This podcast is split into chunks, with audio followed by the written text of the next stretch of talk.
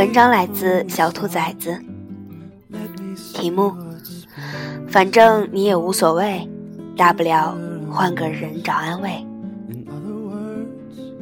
一，在选择了你人生中的某一条路后，即使后悔，也要走下去。二，小学大概从四年级开始，上课很容易走神。即使没有跟任何人说话，自己的脑子里也会上演一场大片。往往一节课不听，后面的内容也就不知道在说什么了。所以最后导致的结果就是考试不及格。那时候，偏偏老师喜欢让家长在考卷上签字。我尝试过很多方法，什么模仿家长的名字。修改分数，在一张空白的纸上面找父母签字，再把考卷故意弄破，把签字的纸粘贴上去。这些乱七八糟的小把戏总会被识破。小时候自以为很牛逼的伎俩，其实，在大人眼里就是在过家家。而我那时候。却还在乐此不疲地继续找更多的伎俩。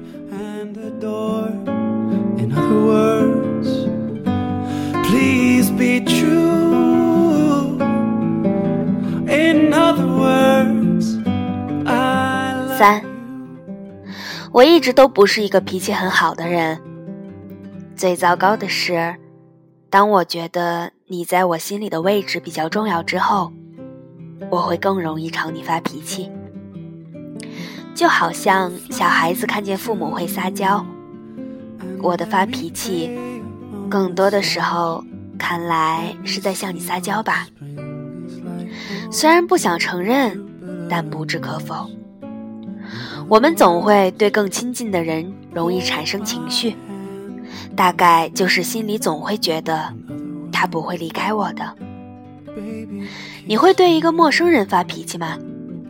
或者说，你会对一个你不保证在他心里你是否有一定位置的人发脾气吗？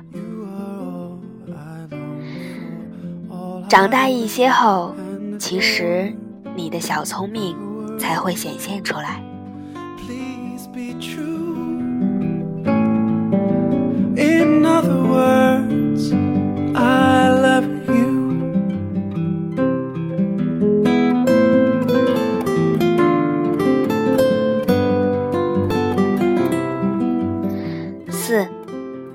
照相馆和医院是我人生最不想去的两个地方，前者让人惶恐，后者让人恐慌。在我眼里，拿着相机对你微笑着说“看这边”的人，和穿着白大褂、戴着口罩、一脸陌生的让你抽血化验的人没什么不同。一个是对相机的镜头的恐惧，一个是对未知的恐惧。最讨厌的是，拍照的人总会说：“来，笑一下，别这么僵硬嘛。”而我内心的 OS 只有“笑你妈啊”。而医院就更不用说了，不管你去做什么检查，都有一种欠别人钱的感觉。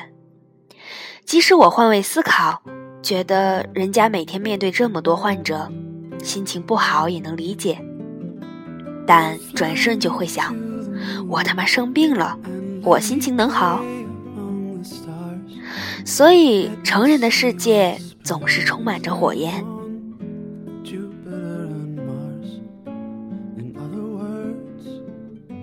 五，那些你曾经耍过的小聪明或者莫名生的气，大概都是成长所必须经历的。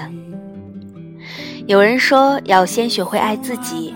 才能爱别人，而我觉得，先学会不生气，然后别爱上别人。不是说爱情里一定要分谁先开口，谁先喜欢上谁，而是有时候被撩的人，反而会成为在乎的那一个。所以你先生气了，就是你在意了。虽然也无数次的劝自己，但我还是像那个为了签名而找各种办法的自己一样。即使知道对方把一切都看在眼里，却还在不停的故技重施。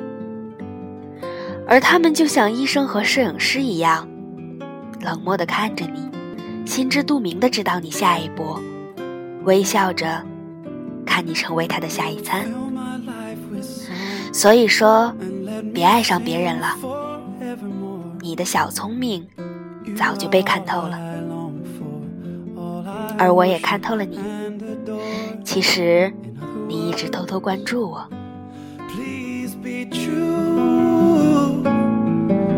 In other words